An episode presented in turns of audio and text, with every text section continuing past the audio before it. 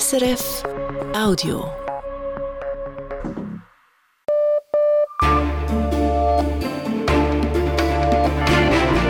Radio SRF, Echo der Zeit mit Christina Scheidecker.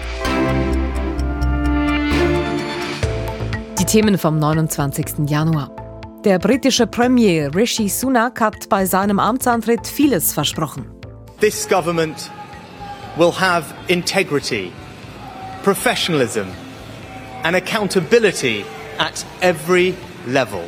Integrität, Professionalität, Verlässlichkeit. Doch ein Skandal jagt den nächsten. Heute hat Sunak den Generalsekretär seiner Partei entlassen. Dann. In Niederösterreich müssen die regierenden Konservativen eine herbe Niederlage einstecken. Ein Signal weit über die Grenzen des Bundeslands hinaus. In Israel demonstrieren Zehntausende gegen geplante Reformen der Regierung Netanyahu. Der Widerstand kommt vor allem aus der politischen Opposition, aber nicht nur. Und Baum ist nicht gleich Baum, wenn es um Biodiversität geht. Wir erklären, warum Bäume, die hier nicht heimisch sind, für die Vielfalt von Vögeln und Insekten zum Problem werden können. Zuerst jetzt also Großbritannien. Die Regierung unter Premier Rishi Sunak kommt nicht zur Ruhe. Sunak hat heute den Generalsekretär seiner konservativen Tory-Partei entlassen, Nadim Sahawi. Es geht um Unregelmäßigkeiten bei der Steuererklärung des ehemaligen Finanzministers Sahawi, der deswegen eine Millionenstrafe bezahlen musste. Sunak war angetreten, um die britische Politik in ruhigere Gewässer zu steuern, nach den turbulenten Vorgängerregierungen von Boris Johnson und Liz Truss. Doch das scheint ihm nicht so wirklich zu gelingen. Die Affäre um Sahawi macht schon seit Tagen Schlagzeilen, heute Morgen nun also die Entlassung. Frage jetzt an Großbritannien-Korrespondent Patrick Wülser. Eine Entlassung am Sonntagvormittag. Warum dieser Schritt gerade heute? Ja, Sonntagmorgen 5 vor 9 ist tatsächlich ein überraschender Zeitpunkt, aber der Entscheid kam nicht unerwartet. Der Druck auf Rishi Sunak ist in den vergangenen Tagen enorm gestiegen und seit heute Morgen ist nun nach einer Untersuchung klar, dass Nadim Sahawi, der damalige Finanzminister, mit seiner eigenen Behörde über seine eigenen Steuervergehen verhandelt hat oder ein bisschen zugespitzt formuliert, der Minister, der bei den Britinnen und Briten die Steuern einkassiert hat, seine eigenen Einkünfte nicht korrekt deklariert und musste nachsteuern und eine Buße in Höhe von rund sieben Millionen Franken bezahlen. Und damit wurde der Mann als Minister im heutigen Kabinett definitiv untragbar. Nun ist Zahavi ja bei weitem nicht die einzige Baustelle in Sunaks Kabinett. Es gibt Mobbing-Vorwürfe gegen den Justizminister und Vizepremier Dominik Raab. Sunaks Innenministerin musste wegen Indiskretionen zurücktreten. Da kommt so einiges zusammen. Ja, man kann sagen, die Regierungspartei, die Tories, stolpern immer noch von einem Skandal zum anderen. Einige sagen, Großbritannien leide immer noch unter Long Boris. Heute macht zum Beispiel auch die seltsame Geschichte des neuen Aufsichtsratsvorsitzenden der BBC Schlagzeilen. Dieser wurde vom damaligen Premierminister Boris Johnson ernannt. Mittlerweile wissen wir, dass der BBC-Mann kurz vor seiner Wahl Johnson ein Darlehen von einer Million Franken vermittelt hat. Ein entfernter Cousin von Johnson sei auf den Kandidaten zugekommen und habe gefragt, wie man den Premierminister, der ja unter chronischen Geldsorgen leidet, allenfalls unter die Arme greifen könne. Er habe nur vermittelt, diese Geschichte tönt ja nicht nur ein bisschen Hanebüchen, sondern ist mittlerweile auch eine Hypothek für das Ansehen der BBC geworden. Nun sind die Probleme etwa mit Dominic Raab, dem Justizminister, nicht neu. Auch die Geschichte rund um Innenministerin Braverman war bekannt. Warum hat sich Sunak diese Altlasten überhaupt in sein Kabinett geholt? Ja, wir erinnern uns, als Sunak gewählt wurde, war er der dritte konservative Premierminister innerhalb von drei Monaten. Die Eskapaden von Boris Johnson und das Debakel mit Liz Truss haben die Partei erneut völlig zerrüttet.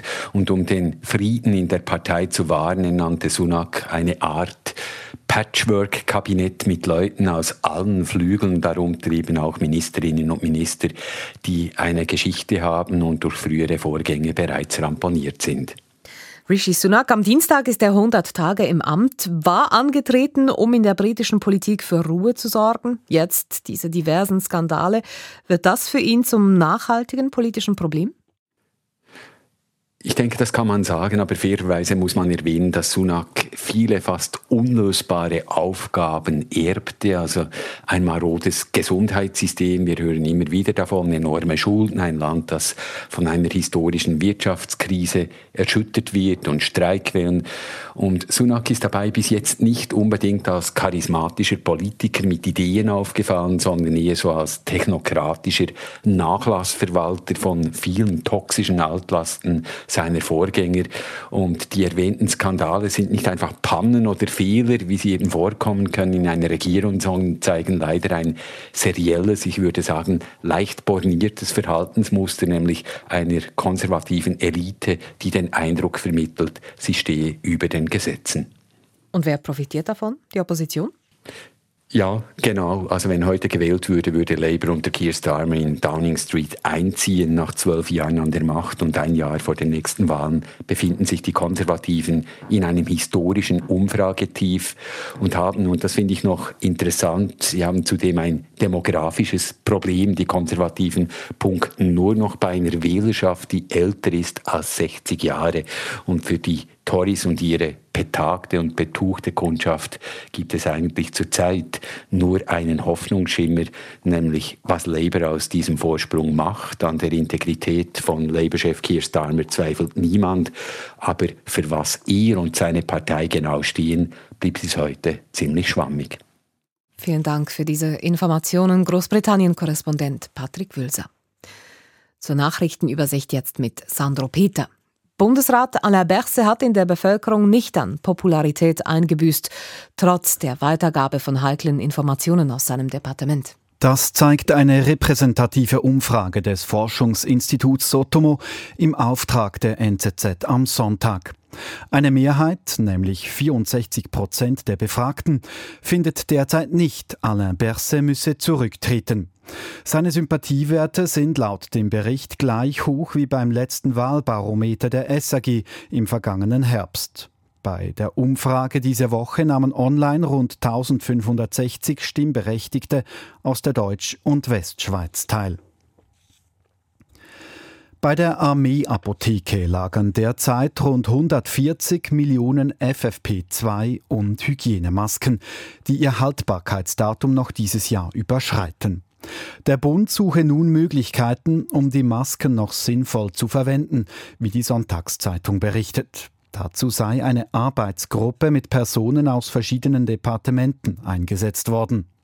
Vernichten wolle man die Masken erst, nachdem sämtliche kosten- und ressourcenschonenden Verwertungsmethoden geprüft worden seien.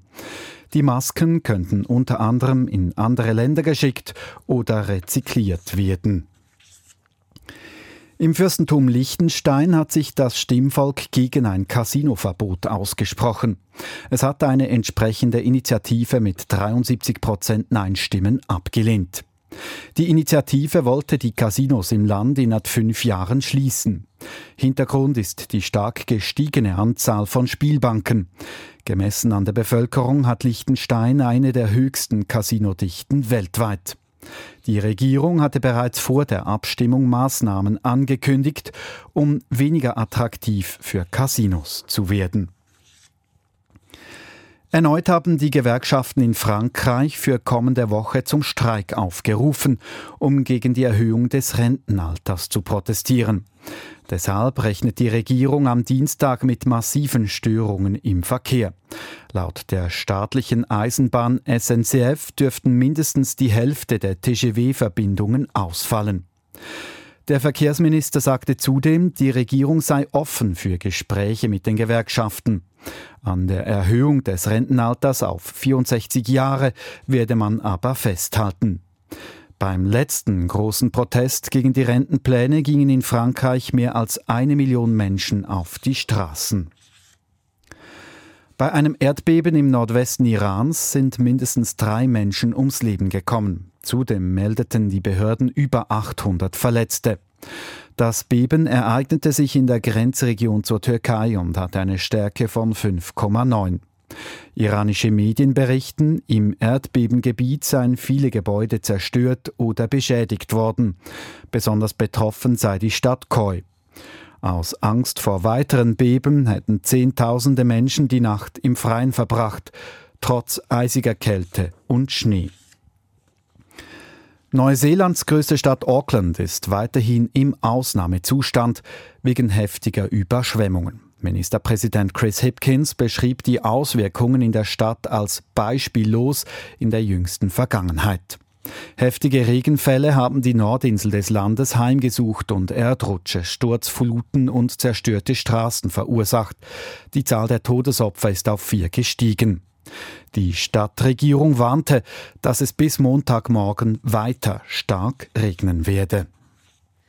Zum Sport mit erfolgreichen Schweizerinnen und Schweizern. Es gab einen Ski-Weltcup-Sieg, im Bobfahren eine WM-Silbermedaille und EM-Bronze im Biathlon.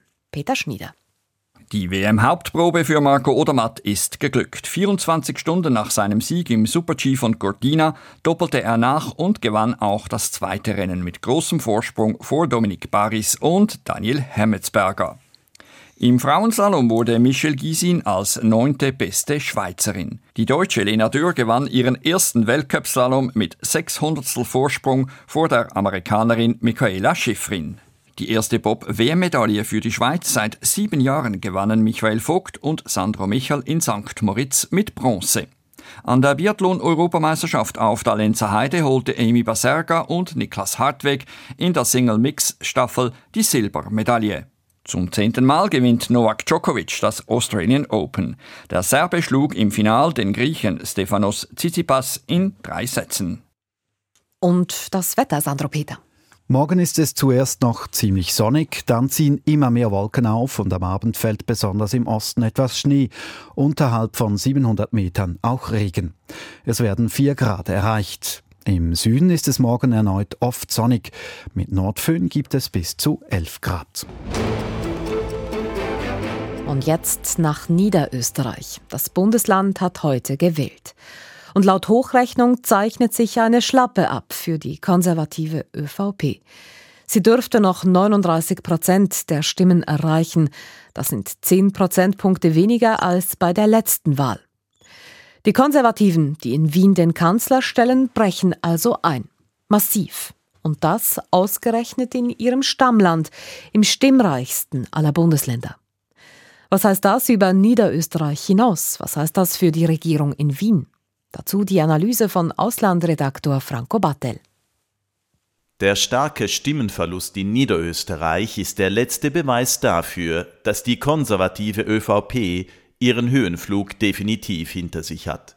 Unter ihrem ehemaligen Kanzler Sebastian Kurz war es der ÖVP gelungen, bis nah an die 40-Prozent-Marke heranzukommen und die beiden anderen großen Parteien die Sozialdemokraten der SPÖ und die rechtsnationale FPÖ deutlich zu distanzieren. Nach der Wahl in Niederösterreich und nach allen vorliegenden nationalen Umfragen zeigt sich, die drei großen Parteien liegen wieder nah beieinander. In landesweiten Umfragen werden den drei großen Parteien je zwischen 20 und 30 Prozent vorhergesagt. Was heißt das nun? Das heißt, die ÖVP, die in Wien mit Karl Nehammer den Kanzler stellt und zusammen mit den Grünen regiert, hat keine Mehrheit mehr. Denn ÖVP und Grüne kommen gemäß Umfragen nur noch auf etwa 30 Prozent. Bei den Wahlen im nächsten Jahr muss sich die ÖVP wohl einiges einfallen lassen, will sie in Wien weiter an der Macht bleiben. Für die Sozialdemokraten aber heißt das, sie stagnieren oder sie verlieren sogar können also nicht vom massiven Stimmenverlust der ÖVP profitieren. Pamela Rendi-Wagner, die SPÖ-Chefin in Wien, ist wenig populär und parteiintern umstritten. Ihr Sitz wackelt nun noch stärker. Die SPÖ könnte bald schon in eine Krise schlittern. Und für die rechtspopulistische FPÖ heißt das, sie hat die Ibiza-Affäre definitiv hinter sich gelassen also jenes Video, in dem Ex-Parteichef Heinz-Christian Strache mit einer angeblich russischen Oligarchin ganz offen mit der Korruption flirtete. Die FPÖ ist wieder da in alter Stärke, Vor allem wegen der vielen Migrantinnen und Migranten, die Österreich im letzten Jahr erreichten. Doch unter ihrem neuen Chef Herbert Kickel ist die FPÖ so weit nach rechts gerutscht, dass sie zumindest bisher für niemanden als Koalitionspartner in Frage kommt. Damit wird unter dem Strich das Regieren in Österreich wieder recht kompliziert. Entweder es raufen sich die Schwarzen und die Roten erneut zusammen, wie schon so oft, zu einer ungeliebten Koalition aus SPÖ und ÖVP, oder aber eine dieser großen Parteien koaliert mit zwei kleinen, den Grünen und den Liberalen. Etwas, das es so in Österreich allerdings noch nie gegeben hat.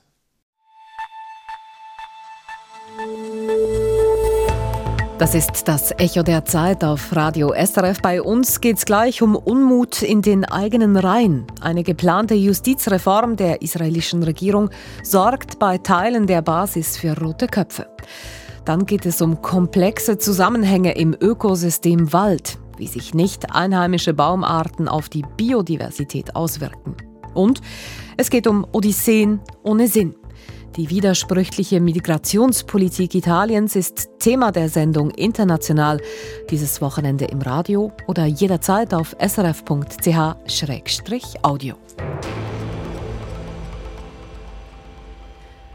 Auch gestern haben in Israel Zehntausende Personen protestiert gegen die geplante Justizreform von Premier Netanyahu einem Terroranschlag, bei dem ein Palästinenser am Freitagabend in Jerusalem sieben jüdische Israelis erschoss, zum Trotz. Die Regierung von Netanyahu will Gesetze nach Belieben ändern können. Eine einfache Parlamentsmehrheit soll genügen, um selbst Entscheide des höchsten Gerichts zu überstimmen. Klar, der Widerstand gegen die Reform kommt vor allem von der Opposition. Aber nicht nur. Das Vorhaben spaltet selbst Netanyahus Basis.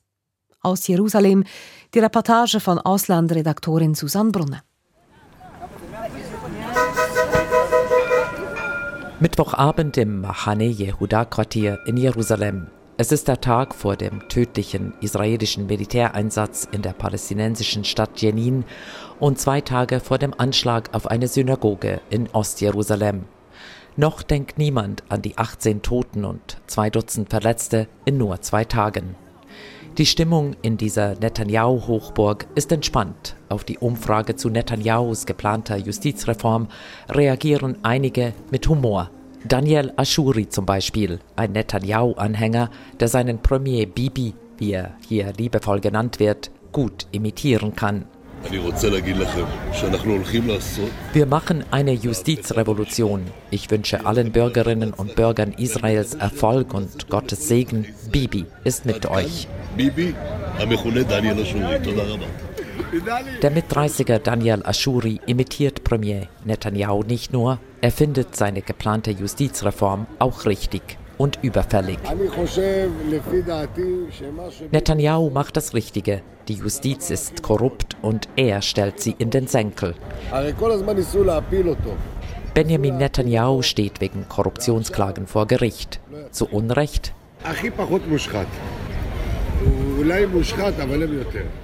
Netanyahu ist am wenigsten korrupt. Die anderen sind korrupter, sagt er. Die Justiz hat in diesem rechtskonservativen Quartier keinen guten Ruf.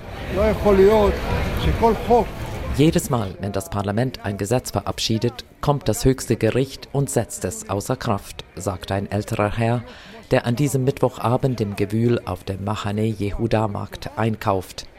Es kann doch nicht sein, dass die Justiz mehr zu sagen hat als die Mehrheit im Parlament, sagt der ältere Herr. Die Menschen in dieser Netanyahu-Hochburg nehmen den Gerichten übel, dass sie ihren Premier angeklagt haben. Sie empfinden das als Hexenjagd der Linken. Ganz anders sieht das der Anwalt Eliad Schrager in Tel Aviv. Er ist der Gründer und Vorsitzende der Movement for Quality Government in Israel, einer großen, einflussreichen Organisation, die Korruption bekämpft, immer wieder auch vor dem höchsten Gericht. And what motivated him is to escape Netanyahu macht das nur, weil er der Justiz entkommen will, sagt Eliad Schrager. Zusammen mit seinen faschistischen Partnern hat er unsere liberale Demokratie ausgehebelt und verwandelt sie in eine faschistische Diktatur, sagt der Anwalt. Faschistisch? Hat der jüdische Anwalt dieses Wort wirklich an andere Juden gerichtet? Ja, ja, das habe ich, aber man muss die Dinge beim Namen nennen, sagt der Anwalt Eliad Schrager. Er fürchte, dass diese Regierung das Gesetz alleine bestimme, wie es ihr gerade diene. Uh,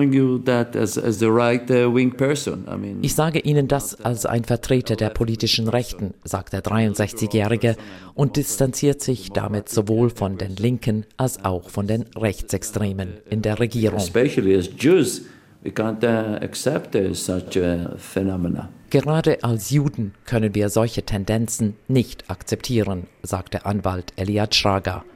Die Heftigkeit, mit der er auf die drohende Umkrempelung der israelischen Justiz reagiert, mag für europäische Ohren schockierend wirken.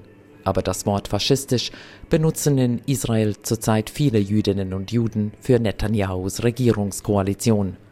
Auch Rechtswählende von denen je nach Quelle zwischen 17 und 20 Prozent gegen eine Schwächung der Justiz sind.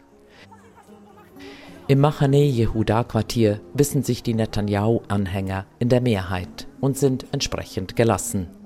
Der Netanyahu-Imitator Daniel Ashuri sieht Israels Demokratie nicht in Gefahr und verabschiedet sich von der Schweizer Reporterin mit seiner Netanyahu-Stimme und einem Witz. Auf Wiedersehen Schweiz und wenn du das nächste Mal zu uns kommst, bring Schweizer Schokolade und Champagner mit, spottete er in Anspielung auf eine der mutmaßlichen Korruptionsaffären Netanyahus. Die Reportage aus Jerusalem von Susanne Brunner. Der Klimawandel stellt auch die Schweizer Wälder vor neue Herausforderungen. Dürreperioden und steigende Temperaturen sind für gewisse einheimische Baumarten ein großes Problem. Eine mögliche Lösung? Baumarten anpflanzen, die in der Schweiz eigentlich nicht heimisch sind, die mit Trockenheit und Hitze aber besser umgehen können. Doch welche Auswirkungen hat das auf das Ökosystem im Wald, auf die Vögel, die in den Bäumen nisten, auf Insekten und Pflanzen, die darauf und darunter leben? Eine neue Studie der Eidgenössischen Forschungsanstalt für Wald, Schnee und Landschaft hat genau diese Frage untersucht. Mitverantwortlich dafür ist der Ökologe Thomas Wohlgemuth. Ich habe ihn gefragt, was das mit der Biodiversität macht, wenn hier Bäume wachsen, die eigentlich nicht heimisch sind.